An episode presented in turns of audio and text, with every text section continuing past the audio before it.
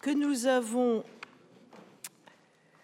euh, euh, euh, intitulé pour cette deuxième partie de l'après-midi le tourisme, économie et représentation d'une région. Alors vous l'avez deviné, je ne suis pas Michel Merger, je dois vous présenter ses excuses. Madame Merger est fort souffrante, elle n'a pas pu nous rejoindre aujourd'hui. Donc je vais tenter d'animer la table ronde, comme il était écrit, et euh, donc euh, appeler successivement à cette tribune euh, Bruno Carrière, docteur en histoire chargé de recherche à Rail et Histoire, que vous connaissez sans doute bien, parce que vous avez, comme je l'ai dit ce matin, dans le petit sac des champs libres qui vous a été remis à l'arrivée, l'une de ses dernières productions, à savoir un numéro hors spécial du magazine, hors série du magazine Les Rails de l'Histoire consacré à la Bretagne.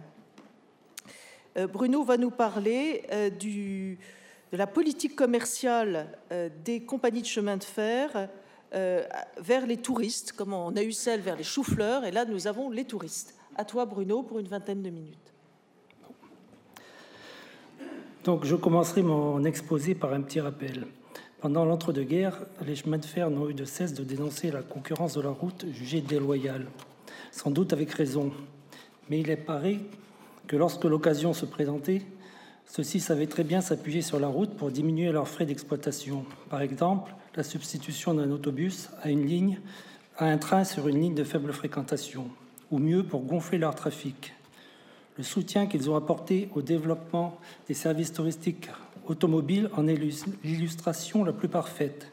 Sur ce point, à l'heure où la voiture individuelle était encore un luxe, le rail et la route étaient complémentaires. Au rail incombait la charge de convoyer le touriste jusqu'à son lieu de villégiature, à la route celle de lui faire découvrir les richesses environnantes, sans contrainte horaire, voire géographique, là où le train ne pouvait aller. Comme tout à chacun, je connaissais la route des Alpes et la route des Pyrénées, qui avaient acquis leur lettre de noblesse dès avant la Première Guerre mondiale, soutenu la première par la compagnie euh, des chemins de fer de Paris à Lyon et à la Méditerranée, pour la seconde par la compagnie des chemins de fer du Midi. Je n'ignorais pas non plus le formidable développement des circuits touristiques automobiles des années 1920-1930. Mais je n'avais jamais entendu parler de la route de Bretagne, dont je n'ai découvert l'existence qu'il y a peu, à travers la lecture des revues rédigées par les réseaux et distribuées à leur clientèle à bord des trains ou par abonnement des exemples de revues. La rédaction d'une des notices du catalogue accompagnant l'exposition Bretagne Express m'a incité à en savoir plus. Mais avant d'entrer véritablement dans le sujet, il m'a paru indispensable d'évoquer les premières initiatives en la matière. La première, à ma connaissance, revient au Paris-Orléans, qui en 1913 supervise l'organisation de juillet à septembre d'un service automobile quotidien entre la gare de Châteaulin et la station balnéaire de Morgat, non encore desservie par le rail. Ce service assurait à raison de deux allers-retours quotidiens la correspondance avec ces trains rapides et express de jour et de nuit de ou pour Paris. Le service était assuré par une entreprise domiciliée à Paris, la Société de transport automobile, industriel et commerciaux, qui, après-guerre, obtiendra du PO, du Paris-Orléans, l'affermage de ces services de factage dans la capitale et celui du service des voitures automobiles aux gares de Paris-Austerlitz et d'Orsay. Un an plus tard, en 1914 donc, la correspondance est reportée au départ de Quimper, donc de Châteaulin à Quimper, et limitée au seul train rapide de nuit. Interrompue par la guerre, elle n'est reprise qu'en 1923, et elle est alors confiée à un, garagiste de Quimper, M. Trémoureux.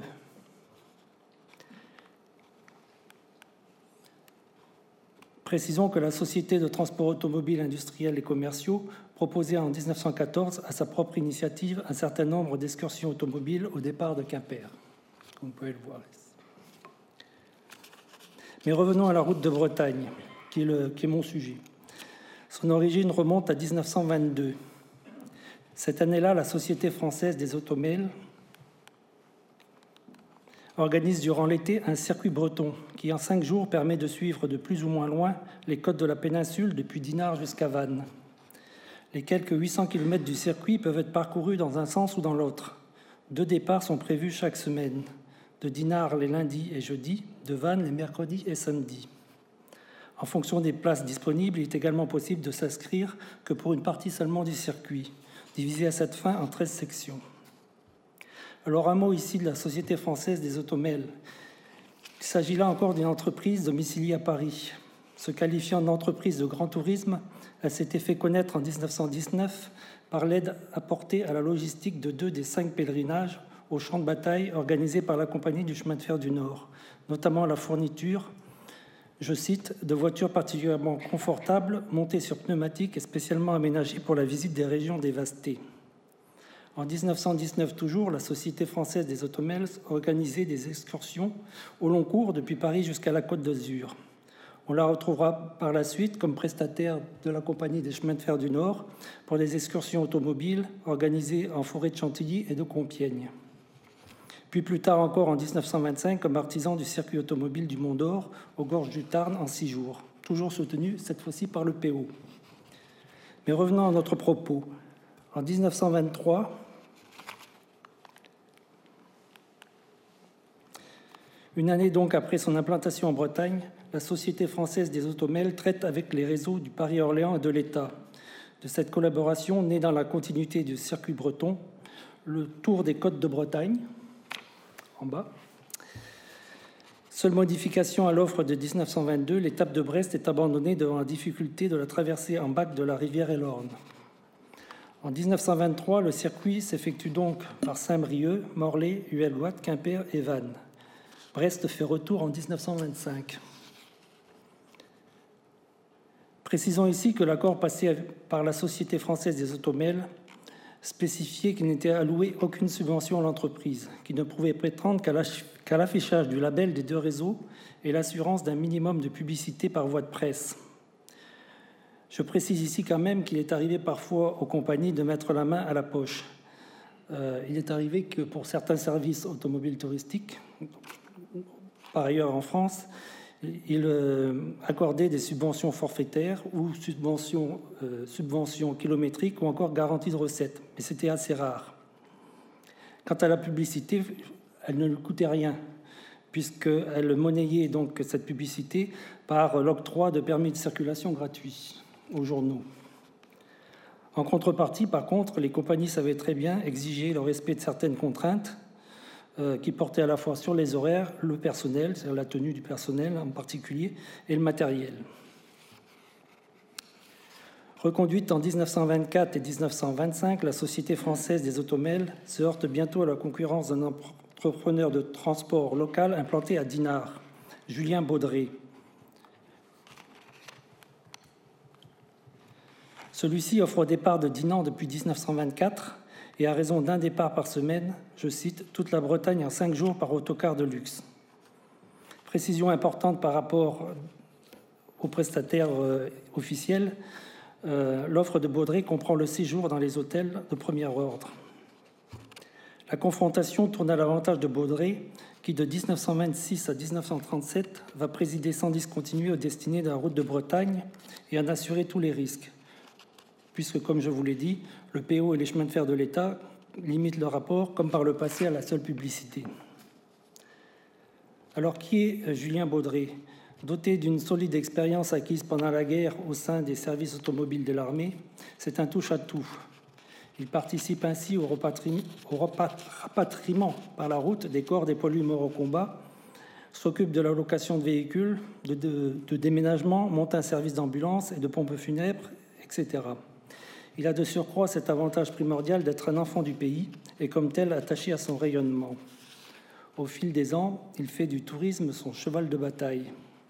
Il assure ainsi la logistique de plusieurs manifestations d'intérêt national visant au développement du tourisme en Bretagne. C'est-à-dire qu'il mettait ses autocars à la disposition pour faire euh, visiter donc, euh, le pays.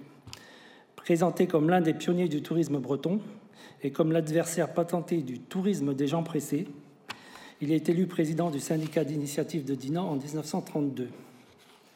Beaupré, comprend aussi l'importance de la clientèle d'outre-Manche. C'est pourquoi il s'attache à recruter, outre de très bons conducteurs mécaniciens, des guides accompagnateurs ou guides interprètes parlant parfaitement l'anglais. L'annuaire des chemins de fer et des tramways et des services publics automobiles de 1935 indique qu'il gère également la route de Normandie, circuit qui conduit de Rouen à Deauville, Caen, le Mont-Saint-Michel, Saint-Malo et Lisieux et retour sur Rouen.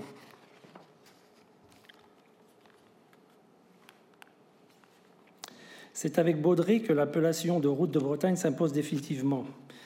La publicité est surtout du ressort des chemins de fer de l'État. Elle passe essentiellement par la presse. À la sécheresse des premières annonces, limitées à la date, au parcours et au prix de la prestation, succèdent des slogans plus imagés. On parle désormais, je cite, d'un merveilleux voyage en cinq jours au pays des pardons, des menhirs, des calvaires et des landes mystérieuses. La femme de lettres Claude Derven dans sa préface à la plaquette La route de Bretagne, publiée par les chemins de fer de l'État en 1929, ose même un rapprochement avec le coutumier Trobrez, Tour de Bretagne. Elle écrit, je cite, Une vieille tradition de Bretagne affirme que nul homme n'entrera dans le paradis s'il n'a durant sa vie accompli son Trobrez, pèlerinage au sanctuaire vénéré des sept saints armoriques. Aujourd'hui, le Trobrez s'appelle la route de Bretagne et des cars luxueux ont remplacé les charrettes rustiques. Mais l'inoubliable périple est resté le même. En 1926, le circuit se fait toujours en cinq jours, mais Baudré ajoute à l'itinéraire le passage par Morgat et la pointe du Rat. En 1927, une étape optionnelle, Van Dinard via Josselin, c'était par l'intérieur des terres, ou dans le sens inverse, puisque le circuit peut aller comme ça ou comme ça, permet aux touristes de boucler la boucle. Alors ici, je vais parler de la route de Bretagne intérieure. Euh, c'est un, concurrent direct de Baudry, ce sont les euh, c'est la, société de transport automobile de Dinard à Saint-Briac Extension, implantée comme Baudry à Dinard, euh, qui en a obtenu enfin, l'organisation. Privilégiant la découverte des côtes, en effet, la route de Bretagne délaissait la Bretagne intérieure un vide dans lequel la Société de transport automobile de Dinard s'engouffre en 1931 avec la bénédiction des chemins de fer de l'État. En deux jours, la Société de transport automobile de Dinard offre de découvrir les, les forêts et vallées intérieures. Le premier jour conduit les touristes de Dinard à la pointe du Rat, via Carré, Châteauneuf, Quimper et Audierne. Le deuxième jour de la pointe du Rat à Dinard, c'est-à-dire le retour, via Douarnenez, Quimper, La Fouette et Pontivy. Deux départs sont programmés chaque semaine depuis Dinard et deux autres départs de la pointe du Rat.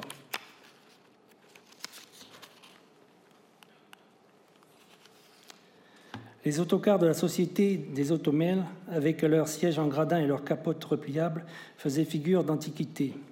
Investi dans ces nouvelles fonctions, Baudré s'empresse d'acquérir de nouveaux matériels. D'abord, donc des autocars découverts de 22 chevaux et 18 places fournis par le constructeur suisse Sorer, puis à partir de 1932 par des autocars Bernard de 22 ou 28 chevaux et 22 places avec fauteuil Pullman, large B et toit ouvrant commandé par une manivelle à portée de la main du chauffeur. En 1936, les établissements Baudré disposent de 25 cars, dont 15 pour la route de Bretagne et 10 pour la route de Normandie.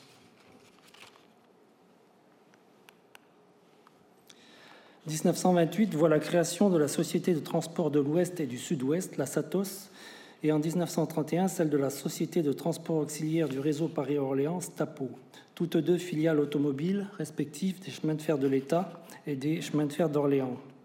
La SATOS comme la STAPO ont pour mission de gérer les services automobiles créés antérieurement et à en organiser les nouveaux. Ce sont les nouveaux interlocuteurs de Baudré.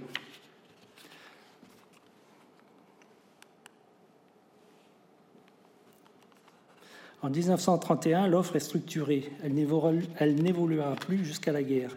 Elle se subdivise désormais en deux circuits principaux, A et B, c'est-à-dire de Dinar van Dinar, ou dans un sens, c'est le A, ou dans le sens inverse, c'est le B. En cinq jours. Quiberon apparaît pour la première fois aussi sur la liste des villes visitées. Et en 1932, une correspondance est assurée à Vannes de ou pour la Bolle. Aux circuits A et B viennent se greffer deux circuits secondaires, C et D, qui correspondent à de nouveaux services dits rapides, qui permettent de découvrir la route de Bretagne en quatre jours seulement, avec nuitée à Paimpol, Quimper et Lorient. L'itinéraire suivi est le même, mais parcouru en accéléré. Les services de la route de Bretagne donnent de bons résultats dès le début, passant de plus de 1500 clients en 1926 à 2694 en 1931 pour le seul circuit complet. Mais les effets de la crise économique portent un coup d'arrêt brutal. À peine 1300 candidats en 1932 et seulement 556 en 1936. La disparition prématurée de la Satos en 1934 rend toute sa liberté aux établissements Baudry, qui en 1937 passent la main à la presse régionale de l'Ouest, c'est-à-dire une société en commandite par action, plus connue depuis 1933 sous l'appellation de Pierre Arthur et compagnie, du nom de son nouveau président. Derrière cette société se cache notamment le quotidien L'Ouest l'Éclair, qui est à l'époque le quotidien régional le plus important de France, dont Pierre Arthur, justement, est le président, le directeur général. Confirmée par le réseau de l'État puis par la SNCF en 1938, la société Pierre Arthur et compagnie redresse la situation avec plus de 1000 voyageurs dès 1937 et 1600 en 1938.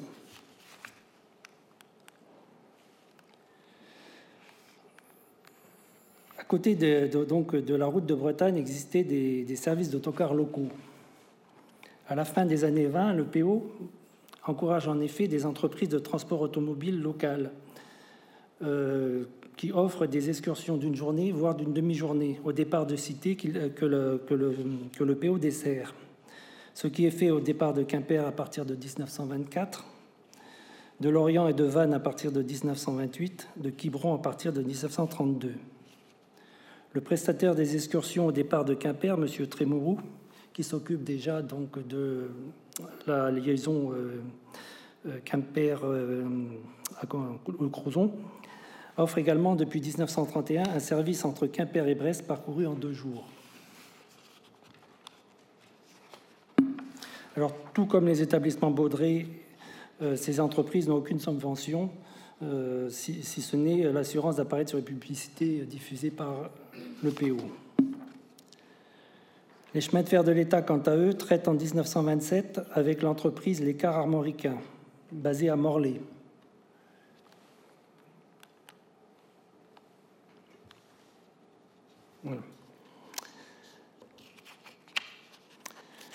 L'entreprise L'écart américain assure en 1928 quatre circuits au départ de Brest, dont un dit de la Rade et de Morgane, avec traversée de la Rade et visite de la presqu'île de Crozon, et quatre circuits au départ de Morlaix.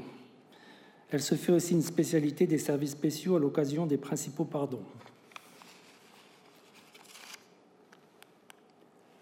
Alors pour l'anecdote, euh, je cite aussi la croisière maritime organisée euh, donc par les chemins de fer de l'État à l'initiative de Raoul Dautry en 1930. Cette croisière maritime dure six jours et elle permet de se rendre donc de Saint-Malo à Saint-Nazaire ou à l'inverse de Saint-Nazaire à Saint-Malo. Donc en tout, il y aura cinq départs de chacun des ports pendant l'année 1930. Pour l'occasion, les chemins de fer de l'État euh, euh, mobilisent un, des, un, de ces paquebots de la ligne de Dieppe-Neuhaven, c'est-à-dire le Rouen, vous voyez en haut. Confortablement aménagé par la circonstance, dit-il. Donc ce paquebot euh, observe deux escales à Brest pour deux nuits, enfin pour oui les, les gens y passent deux nuits, et à Lorient pour une nuit. Et ces relâches permettent des excursions assurées par autocar.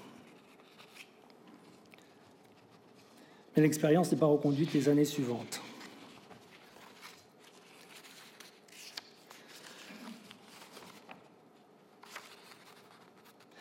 Fermée à la saison 1939 par suite des hostilités, la route de Bretagne renaît en 1946. Un nouveau contrat étant signé entre, d'une part, la CETA, c'est-à-dire la Société de contrôle et d'exploitation des transports auxiliaires, c'est-à-dire la filiale routière de la SNCF créée en 1942, et de l'autre côté, par la société La Presse régionale de l'Ouest, débarrassé de Pierre Arthur, écarté pour collaboration. Du coup, interdit de parution, l'Ouest éclair, qui était donc euh, l'organe de, presse de, la presse régionale de l'Ouest jusqu'alors, passe le relais à Ouest France. Alors l'offre d'avant-guerre est reconduite. Les circuits, c'est-à-dire les circuits après-guerre, donc l'offre d'avant-guerre est reconduite. Les circuits A et B en cinq jours. Donc ça, c'était la SNCF et la CETA.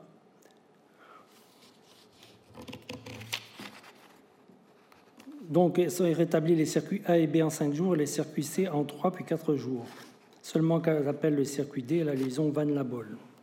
Cependant, en raison des destructions, notamment celle des grands ponts enjambant les estuaires des fleuves, Plougastel sur les Lornes, Térénès sur l'Olme, les itinéraires sont revus. Le service est toujours assuré à ses débuts par les autocars Bernard, dont la plupart ont échappé à destruction. Mais la reprise est difficile. 196 touristes seulement en 1946, 526 en 1947, 800 en 1948. Il est vrai que les restrictions matérielles et en carburant ont largement participé à ce frein.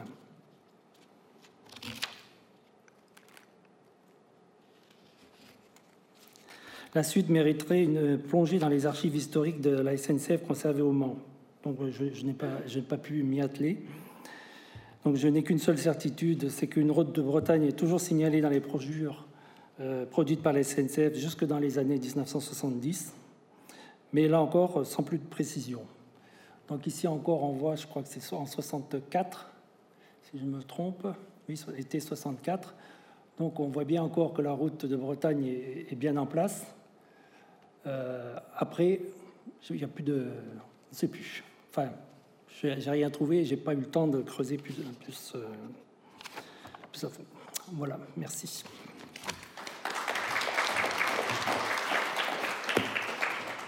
Merci beaucoup, Bruno, et 20 minutes exactement.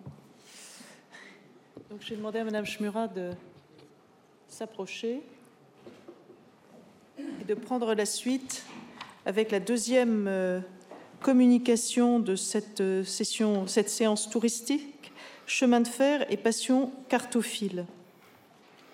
Si le voilà, euh, on dit souvent que le chemin de fer et la photo euh, sont nés ensemble, mais on ne sait pas. Ce qu'on ne sait pas, c'est tout ce que le chemin de fer doit à la carte postale et surtout tout ce que l'industrie de la carte postale doit au chemin de fer. Exactement. L'exposition Bretagne Express donne une place aux cartes postales comme source pour observer l'univers du chemin de fer breton, carte postale présentée dans le catalogue comme une source iconographique abondante. En effet, il suffit de feuilleter un ouvrage traitant de l'histoire du chemin de fer au début du XXe siècle pour mesurer ce que son iconographie doit à la carte postale ancienne. Mon propos aujourd'hui pour ces journées d'études n'est pas seulement de vous parler de la carte postale comme une simple image de la réalité, un instantané d'une époque ou un simple objet de correspondance, mais bien comme une source pour comprendre la représentation et la manière dont on perçoit au début du XXe siècle le chemin de fer en Bretagne et plus particulièrement les hommes et les femmes qui y travaillaient. Si nous nous intéressons dans un premier temps aux cartes postales fantasy émises en Bretagne avant la Grande Guerre, cartes en photomontage standard, ici des exemples fournis dans presque toutes les villes de France par le photographe Pierre Legrand et l'éditeur EA de Paris, on constate qu'un train est un train et qu'un voyageur arrive comme il part d'un quai semblable aux autres quais. Dans ce cas précis, aucune référence réaliste de l'univers professionnel et technique des chemins de fer, seulement une mise en valeur idéalisée du voyage et d'une vue représentative ou touristique des villes traversées. Il faut donc s'intéresser aux cartes postales photographiques d'éditeurs circulées et vendues en Bretagne pour commencer à comprendre la représentation et comment l'on perçoit vraiment le réseau ferré breton. Si l'on débute avec une approche très globale des cartes vues, on constate que le chemin de fer en Bretagne est perçu de manière positive et qu'il est reconnu en ce début de siècle comme un élément de l'identité du territoire. D'abord parce qu'il est important pour le développement industriel, économique et touristique de la province.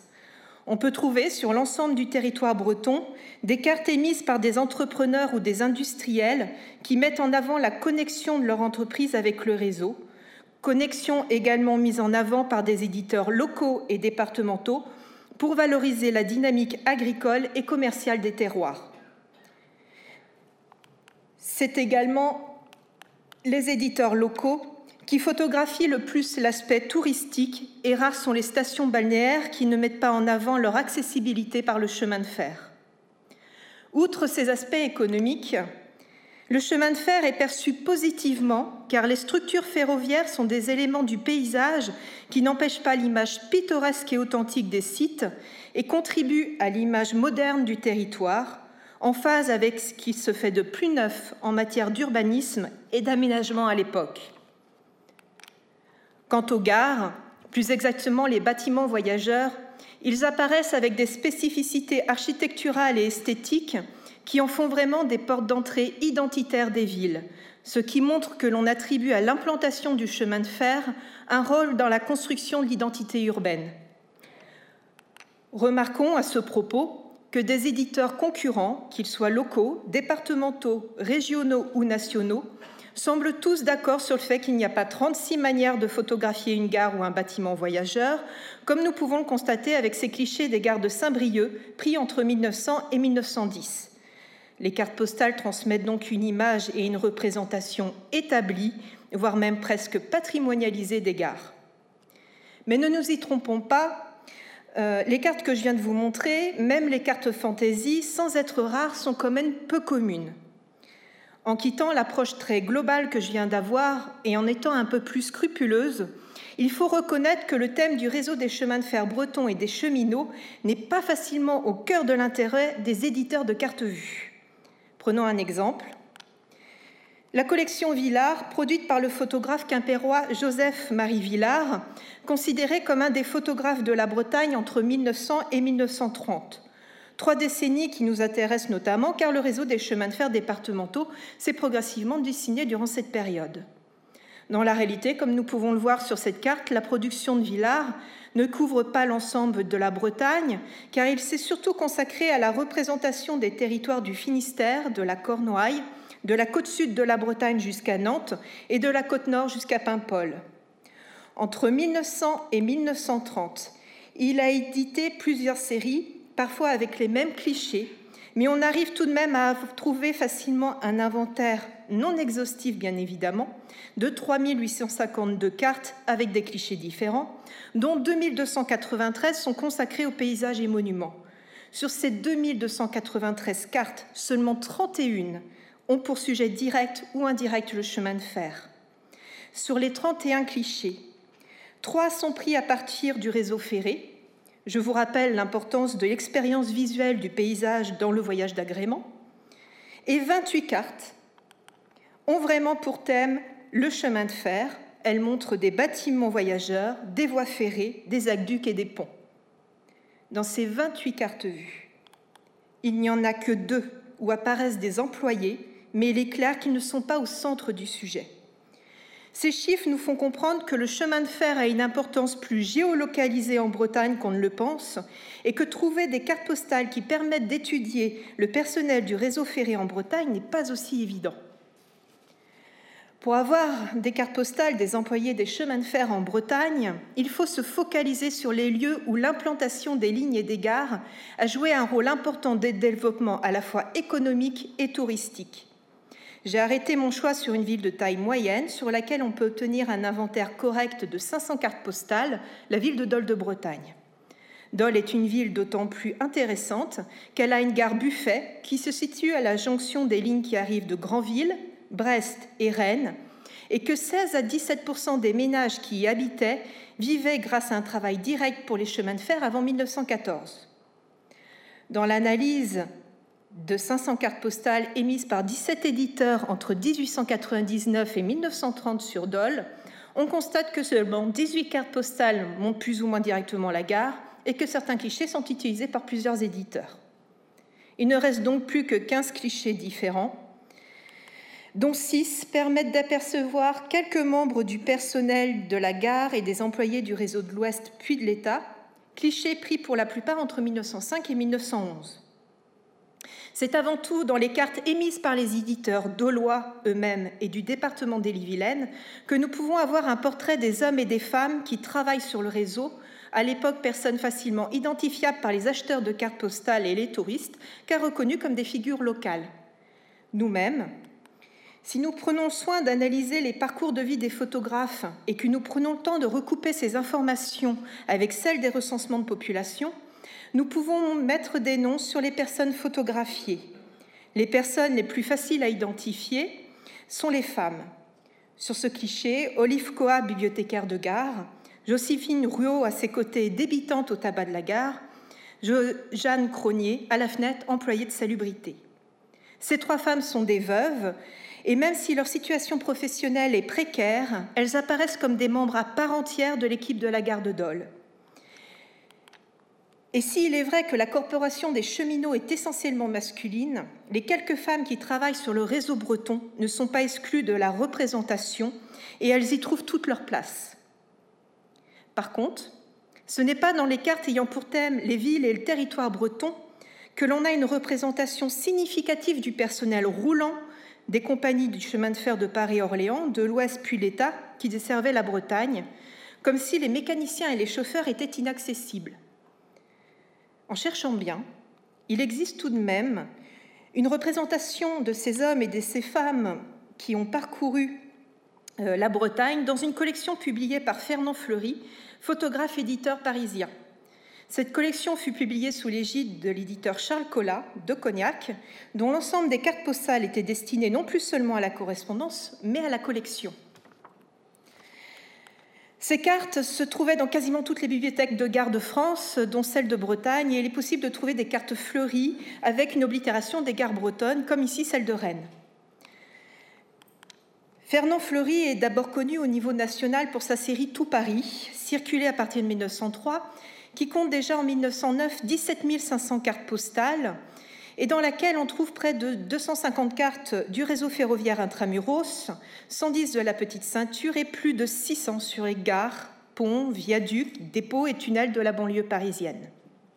Le chemin de fer est au cœur de l'intérêt de Fernand Fleury, qui est un proche du milieu professionnel ferroviaire, plus particulièrement du personnel roulant, depuis son service militaire dans les 14e et 22e sections des commis et ouvriers de l'administration. Les sections des commis et ouvriers de l'administration, dites COA, étaient des organes de l'intendance militaire en collaboration avec les détachements du train des équipages. Et il faut savoir que la 22e section COA à Paris était la section de rattachement des élèves de l'école de mécaniciens et de chauffeurs-conducteurs de machines. En 1904, une grande partie de la notoriété de Fleury repose sur une série de 174 cartes titrées Les locomotives, qui va progressivement compléter avec l'aide de photographes professionnels et amateurs, photographes amateurs pour la plupart employés des chemins de fer. D'après une publicité de 1914, cette série va atteindre les 1200 numéros, présentant les locomotives depuis Stephenson précisant que les clichés ont été obtenus sous le haut patronage de messieurs les ingénieurs en chef des chemins de fer français et étrangers, sous-entendu également des hauts fonctionnaires des compagnies. Et en 1908, euh, Fleury donne d'ailleurs des clichés des hauts fonctionnaires de la Compagnie de l'Ouest lors de la présentation de la première locomotive pacifique.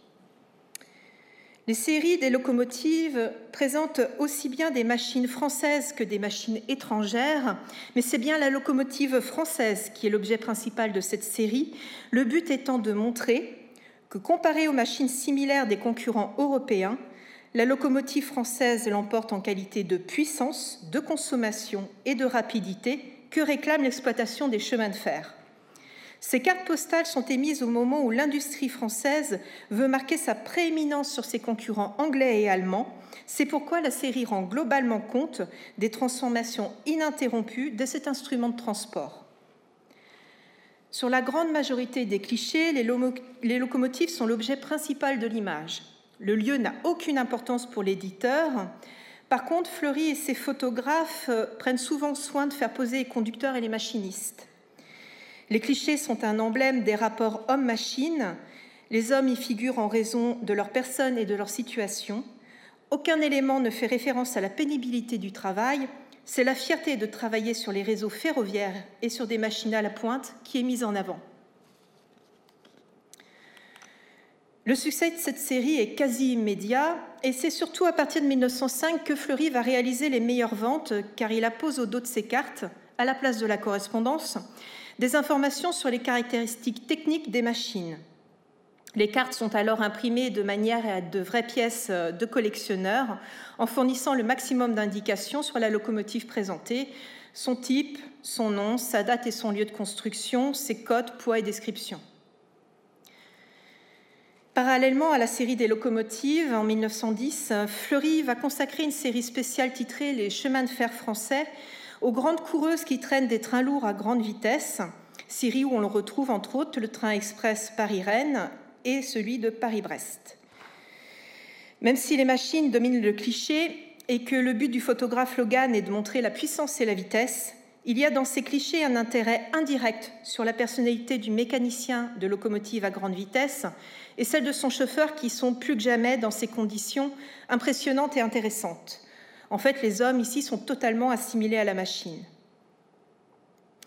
Les collectionneurs de la première heure et les cartophiles qui vont leur succéder ont une fascination pour les machines et pour certains d'entre eux, surtout pour celles qui ont eu un funeste destin, comme la locomotive 1472, impliquée dans le déraillement du train de voyageurs Pontivy-Saint-Brieuc en juillet 1908. On va retrouver chez de nombreux collectionneurs des recoupements et des regroupements entre la série Fleury et les séries des catastrophes ferroviaires produites en France et en Bretagne.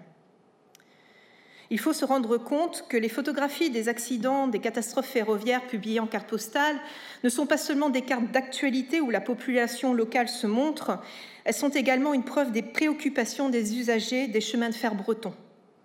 D'ailleurs, autour de 1910, de nombreux accidents ont valu au réseau de l'Ouest-État une réputation morbide, caricaturée entre autres sur cette carte le dernier jour d'un condamné par Henri Nozet, dessin exécuté par les éditeurs pour les éditeurs Artaud et Nozet de Nantes.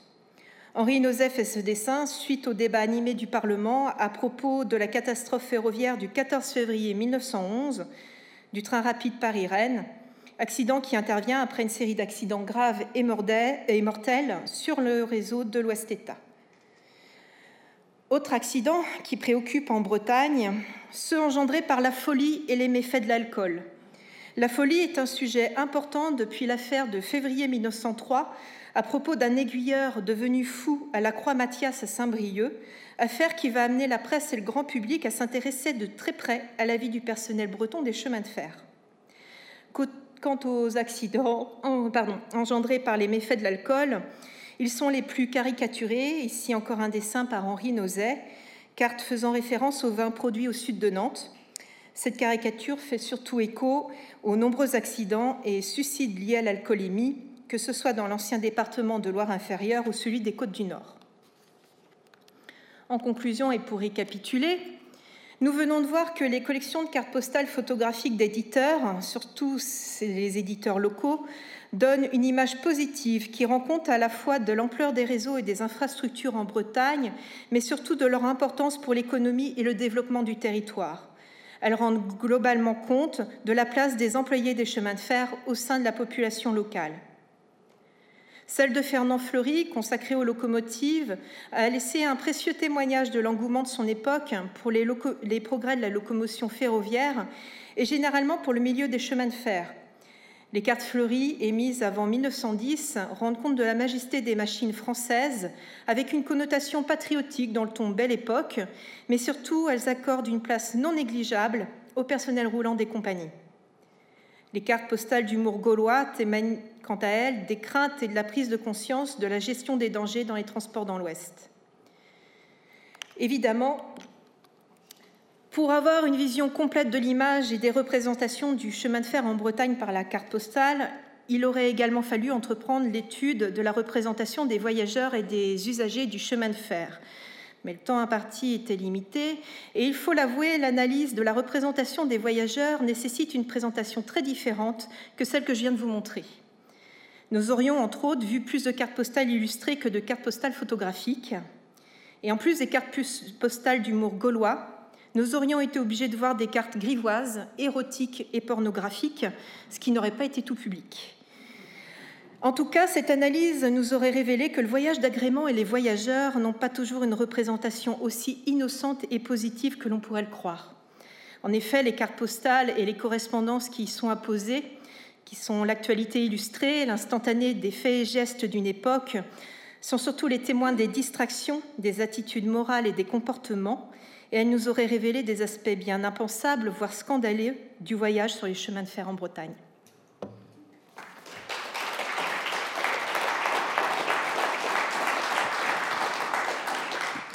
Nous vous remercions beaucoup de cette euh, communication, ce qui n'est pas facile de, rendre compte en, 20 minutes, comme vous l'avez fait, euh, d'une industrie, celle de la, carte postale, euh, de ce qu'elle représente et de, ce qu'elle nous dit aussi des, chemins de fer.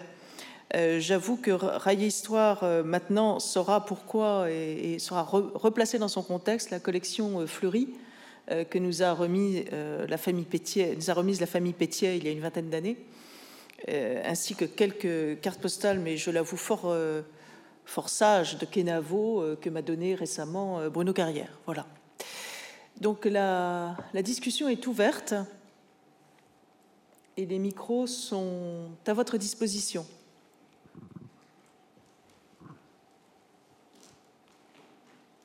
Bon, alors, je vois ce silence veut-il dire que vous vouliez la suite des cartes postales ou y a-t-il une question?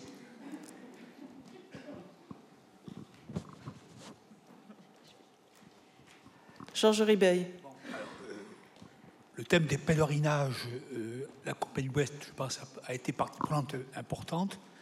Est-ce que dans les cartes postales, euh, le sujet est traité, qu'elle soit réaliste ou bien un petit peu ironique ou caricaturale hein? Donc, voilà, c'est une question sur et plus largement, au fond, que sait-on des trains de pèlerinage en Bretagne? Est-ce que le, la Compagnie de l'Ouest les a supporté au sens positif du terme euh, Est-ce qu'on a des données de trafic, etc. Ce serait intéressant que ce soit, euh, enfin, je pense surtout à Auré, euh, Saint-Jean-d'Auré. Vous, avez vu l'exposition déjà sur ce sujet? Madame Chura la thématique des, pèlerinages euh, est souvent indépendante. Hein. On a souvent plutôt des, photographies qui sont prises autour des églises euh, ou sur les chemins, hein, pour tout ce qui est trop braise ou, euh, ou chemin de pèlerinage. avoir un lien entre les autocars et les trains desservant la population ou les touristes qui vont, vont voir, ces, qui vont vivre ces événements sont assez rares, mais il y en a en effet. Hein, on peut, il me semble qu'on peut trouver des cartes postales euh, en descente de gare euh, pour certaines villes aussi. Mais bon, euh, là, il faudrait connaître toutes les cartolistes. Hein, c'est pas évident. On doit les trouver plutôt dans les collections ammoniques. Euh, les collections, euh, à Roiron, on a fait un peu moins, hein, qui est, donc sont deux éditeurs de Saint-Brieuc. On peut en retrouver aussi euh, dans la collection d'Artaud, aussi en collaboration avec Artaud et Nozek, qui sont des éditeurs de Nantes.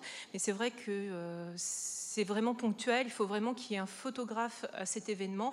On sait entre autres que des événements, par exemple, comme les grands rassemblements régionalistes, euh, par exemple, vont, être représentés par la carte postale.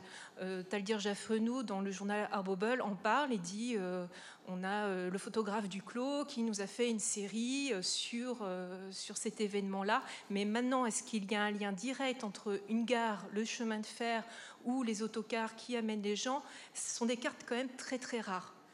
c'est comme pour les collectionneurs, ceux qui collectionnent les, les, les trains renards, par exemple, on a que, moi j'en connais que quatre sur la Bretagne, des cartes postales des trains renards.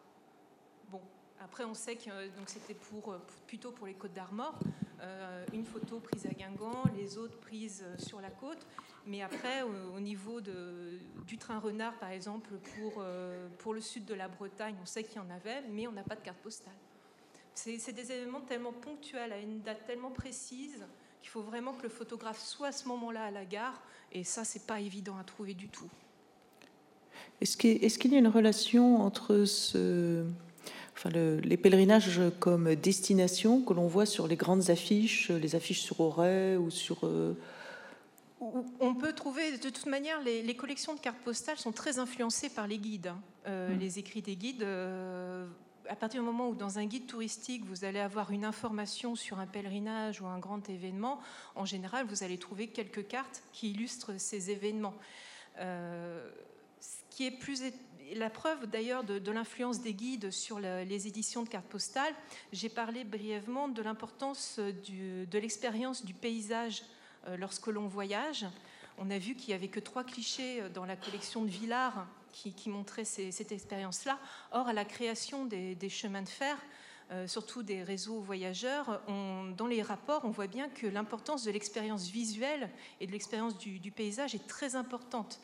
Et quand les premiers guides sur la Bretagne vont être édités, par exemple le guide Johan, en 1863, il va être rédigé par Paul de Courcy. Paul de Courcy va dire ben, moi, je ne veux pas parler du paysage qui, euh, que l'on voit à partir du réseau de, voies ferrées.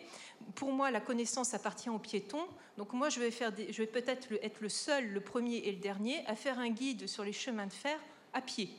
Et donc, il va donner des descriptions des grands monuments, des grands sites, des villes euh, qui ne sont pas visibles du train.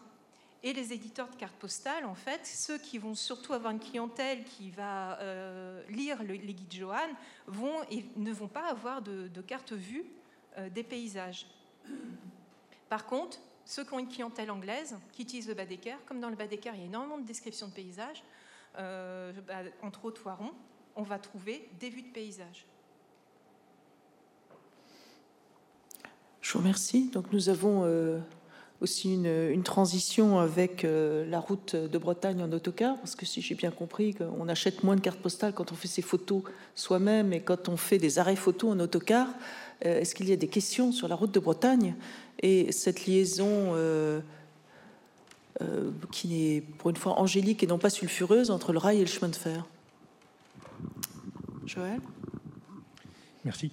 Je tenais à remercier euh, Bruno Carrière pour son très bel exposé, qui nous montre, qui est d'ailleurs en, relation avec euh, les lignes nouvelles, parce que dans d'autres régions, euh, quand une ligne nouvelle arrive, j'ai vu des autocaristes régionaux s'intéresser à nouveau au rail pour organiser des excursions de 2-3 jours, pour organiser des circuits.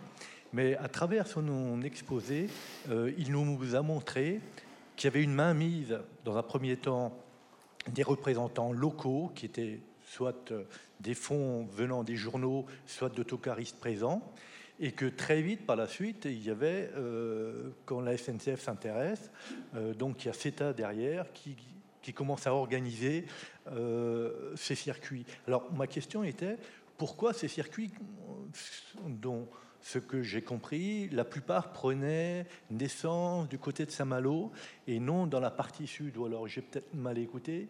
Euh, l'organisation de ces circuits, on ne faisait pas le tour complet, on avait des excursions de 2-3 jours, on reliait la pointe du Raz, mais toujours de Dinard, toujours de Saint-Malo. Et euh, si j'ai bien compris, dans la partie sud, on y allait, euh, mais on s'y rendait pas systématiquement. Quoi. Et un point intéressant, c'était euh, le rail, la route, plus euh, le bateau. Alors c'est vraiment euh, un transport multimodal et ce type d'excursion ou ces voyages organisés, ça revoit le jour depuis une dizaine d'années. Hein. Donc c'est à la fois par l'histoire qu'on apprend qu'il y a un renouvellement, mais de façon différente. Est-ce que euh, cette organisation des transports se, faisait uniquement au départ de deux, trois villes ou était généralisée?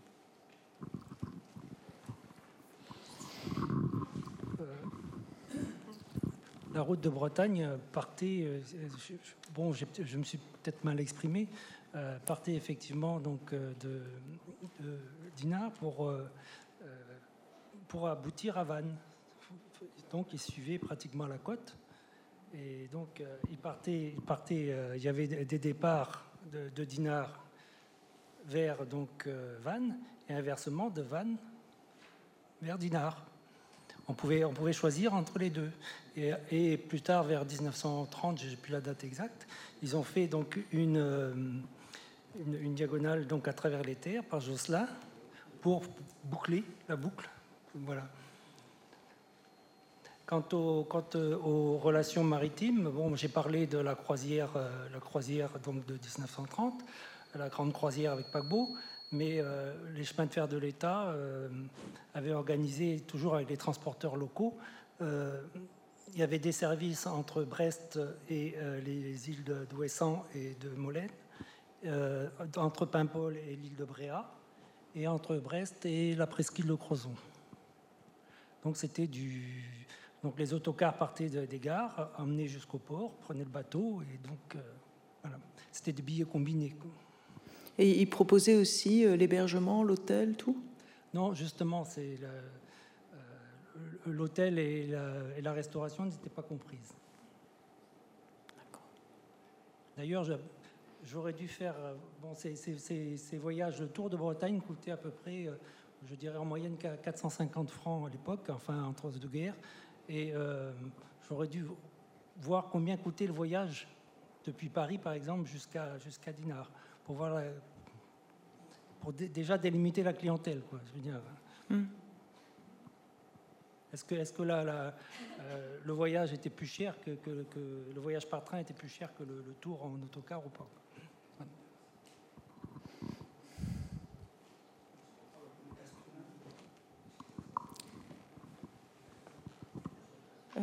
Monsieur Martineau, là. Euh, concernant cette croisière dont vous avez évoqué entre Saint-Malo et Saint-Nazaire, le, ça durait cinq jours mais le bateau faisait escale où euh, Parce que c'était quand même toute une, organisation, là, quand même. Brest et Lorient, il faisait escale à Brest et à Lorient, d'accord. Oui, compte tenu de l'importance du navire qui était mis en, qui était mis en service. Euh, prends ton micro, prends ton micro, s'il te plaît. Oui, je disais, les, escales, il y avait donc à l'île de Bréa, c'était prévu aussi, ainsi qu'à Quiberon. Mais bon, ça me semble, euh, je ne sais pas, vu la taille du bateau.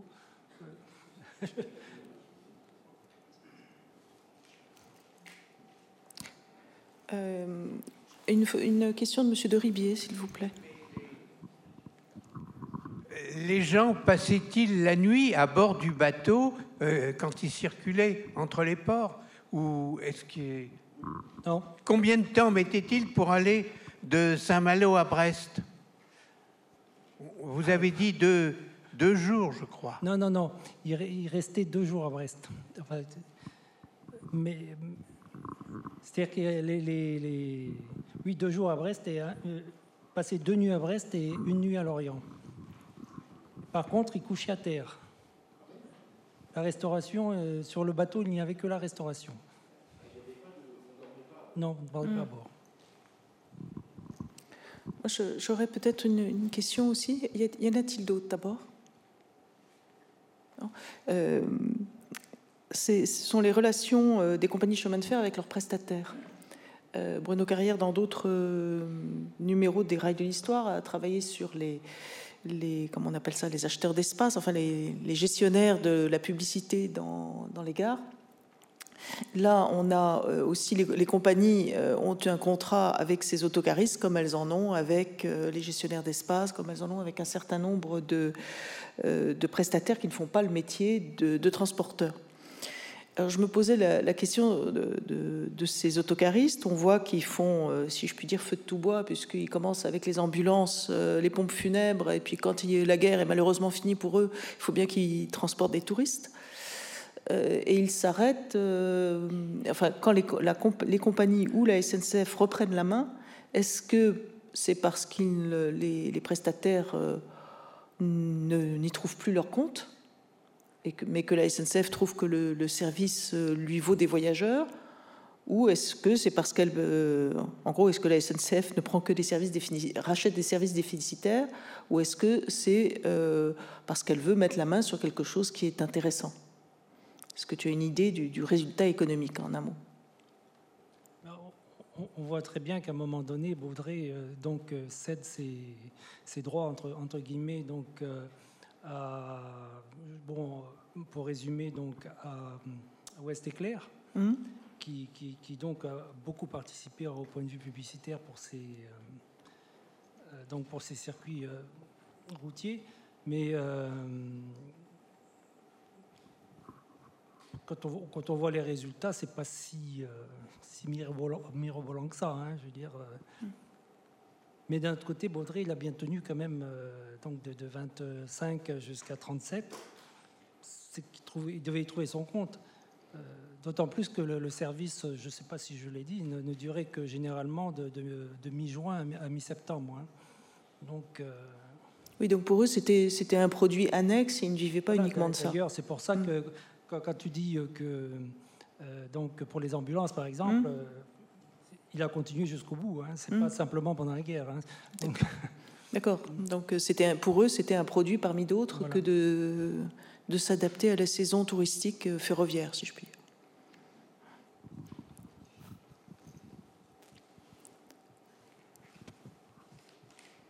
Oui, euh, Marie-Suzanne Verja.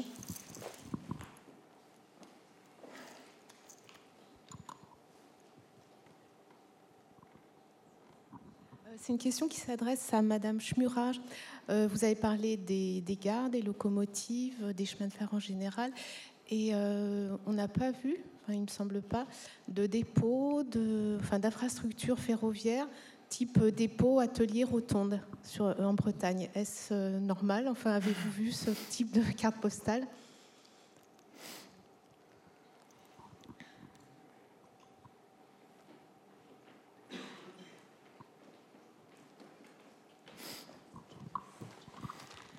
Non.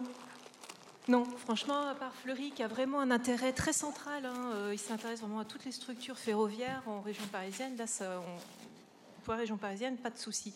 La Bretagne, c'est plus rare. Par contre, par exemple, quand on va avoir les travaux euh, dans les Côtes d'Armor, euh, les photographes à Monique et Waron vont suivre les travaux des grands aqueducs et vont les photographier.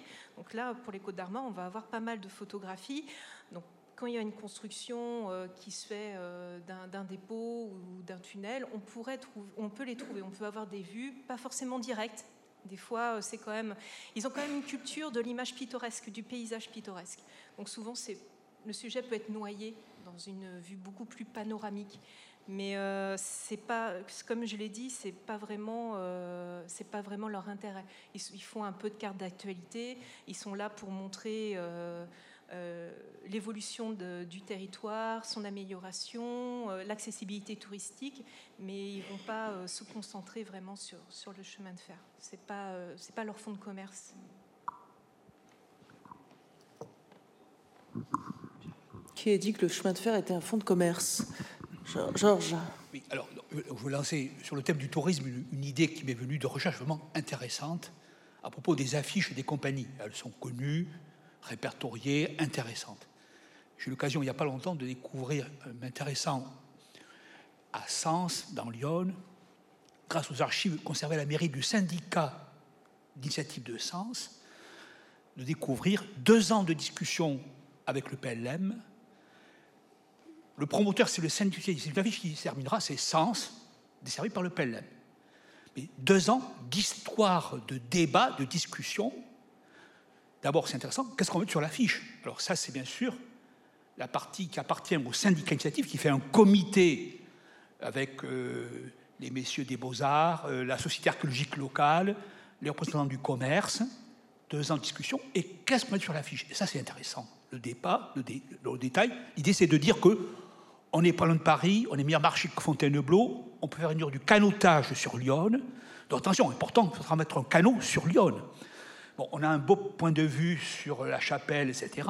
donc c'est intéressant sur le fond. Et puis le PLM dit, moi, je vous imprimerai, j'ai quand même un droit de regard.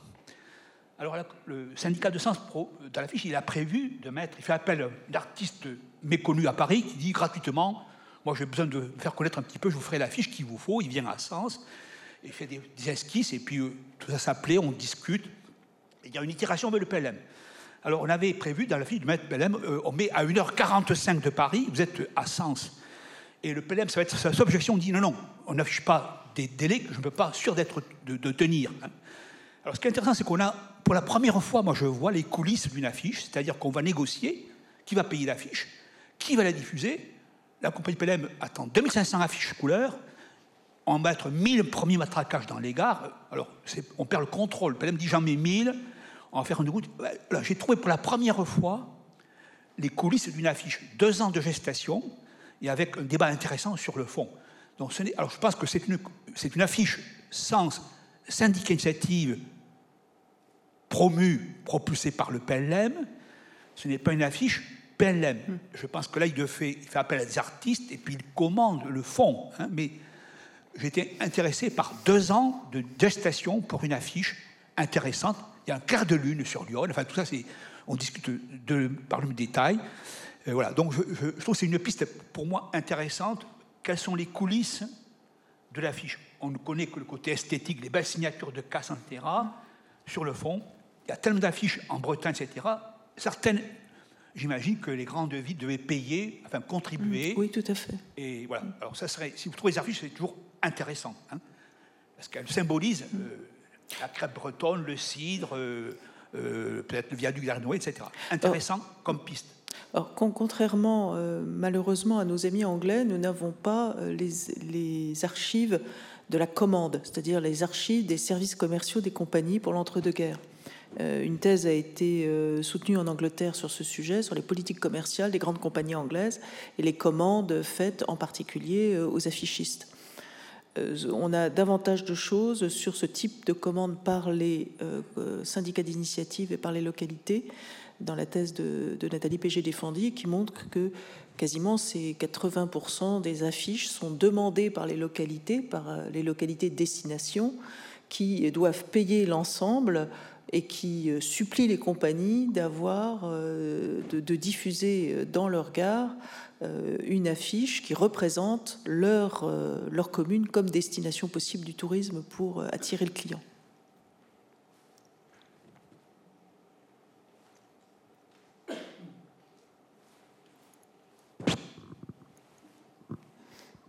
Moi, j'avais une question pour Sophie Schmuret également par rapport donc à, ces cartes postales en, quantité très importante. J'aurais voulu savoir si vous aviez une idée de, toutes les questions de diffusion et puis aujourd'hui, en termes de sources, euh, où est-ce que vous les êtes euh, procurées Où est-ce qu'elles sont conservées euh, Voilà un peu la question de la source.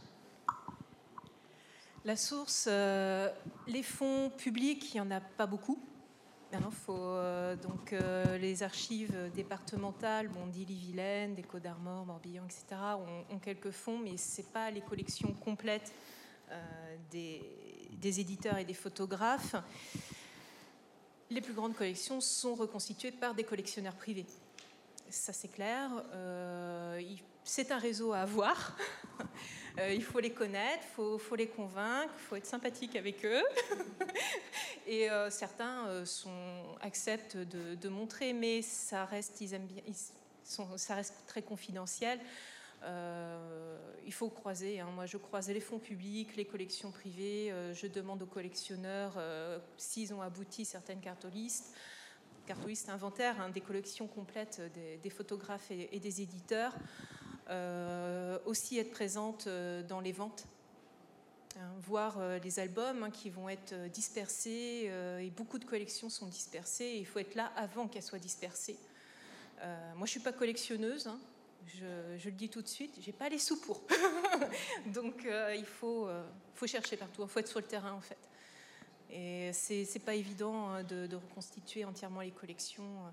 Et moi, pour, euh, pour faire mes recherches, je, reconstitue en fait les parcours de vie des photographes et des éditeurs. C'est de la recherche généalogique, prosopographique, parce qu'il n'y a pas de source déposée. Et même si le dépôt légal est obligatoire normalement depuis 1925 à Bibliothèque nationale et les éditeurs de cartes postales n'ont jamais déposé.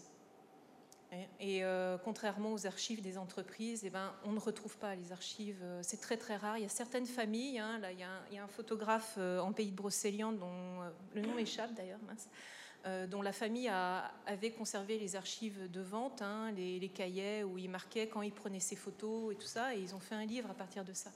Mais c'est très très rare, très très rare. Il y a des, photographes. Moi, ça fait 15 ans que je travaille sur eux. Hein des éditeurs. Euh, Marie Rousselière à Rennes, ça fait 15 ans que je travaille sur lui. J'ai toujours pas réussi à finir son parcours de vie et, et à élucider tous les photographes avec qui il a travaillé. C'est très long comme recherche. C'est euh, nouveau, pas beaucoup de gens qui s'y ont euh, attachés pour l'instant.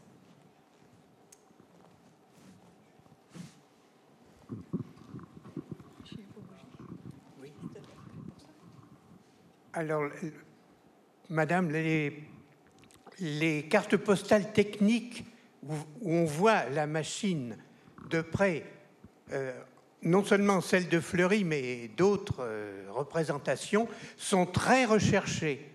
Et, sont, et plus elles sont rares, plus elles valent cher. Et il y a des collectionneurs qui savent qu'ils ont une photo ou une, une carte postale d'une machine qui n'existe qu'à un ou deux exemplaires actuellement et qui gardent soigneusement et qui ne veulent pas montrer aux autres. C'est pire que certains marchands de tableaux. Je, vais mettre sous clé notre collection le plus vite possible ah en rentrant. Bruno, tu d'abord tu essayes de la retrouver et puis on va la mettre. Certaines cartes postales valent plusieurs centaines d'euros, hum. les originales, à tel point que, comme vous l'avez dit, vous recherchez dans les collections et, ou dans les ventes, les, ceux qui les ont ne présentent qu'une photocopie et non pas l'original. Et vous n'avez la carte qu'après avoir payé.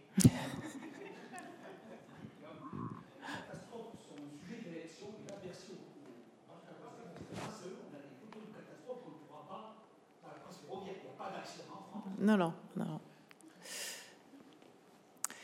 Dernière question.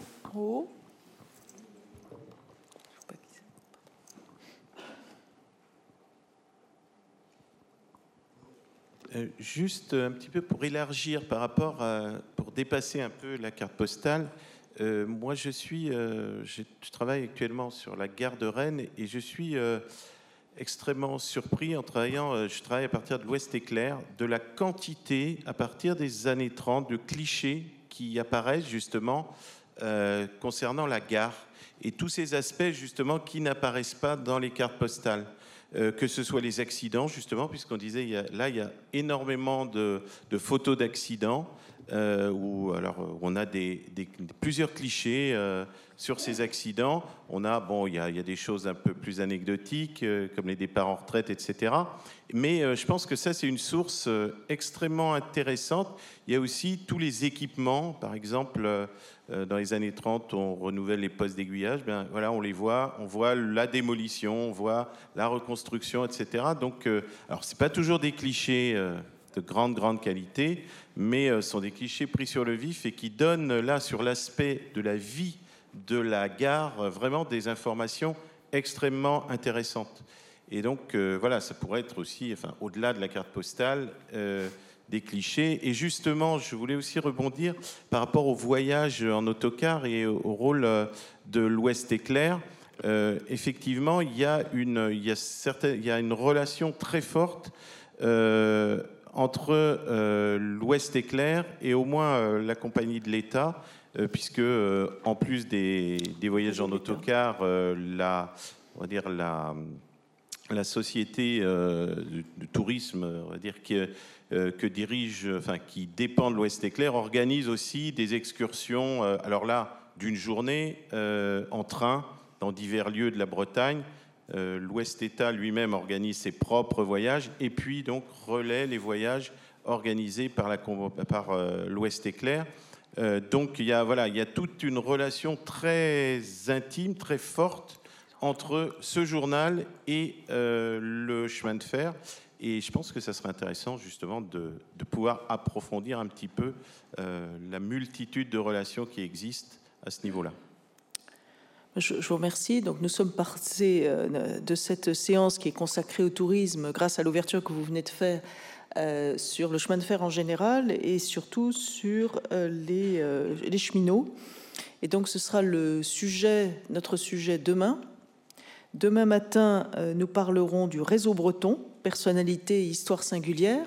Nous retrouverons aussi euh, ceux que Georges Éveil aime appeler les petits cheminots, c'est-à-dire cheminots du réseau breton, entre autres. Je ne me suis pas trompée cette fois-ci. Voilà. Euh, vous avez parlé du, journaliste bretonnant Jaffrenou. Nous reparlerons de son petit-fils demain, à qui nous rendrons sans doute hommage en parlant du réseau breton. Et en deuxième partie de la matinée, nous donnerons, Laurence Prodhomme donnera la parole aux cheminots, ainsi que Sylvain Reitamour pour euh, Rail et Histoire. Et euh, demain après-midi, euh, nous arriverons à notre point de départ, c'est-à-dire le patrimoine des chemins de fer en Bretagne. Donc d'ici demain, rendez-vous à 9h30, comme ce matin. Et je vous dis donc à demain. Merci beaucoup.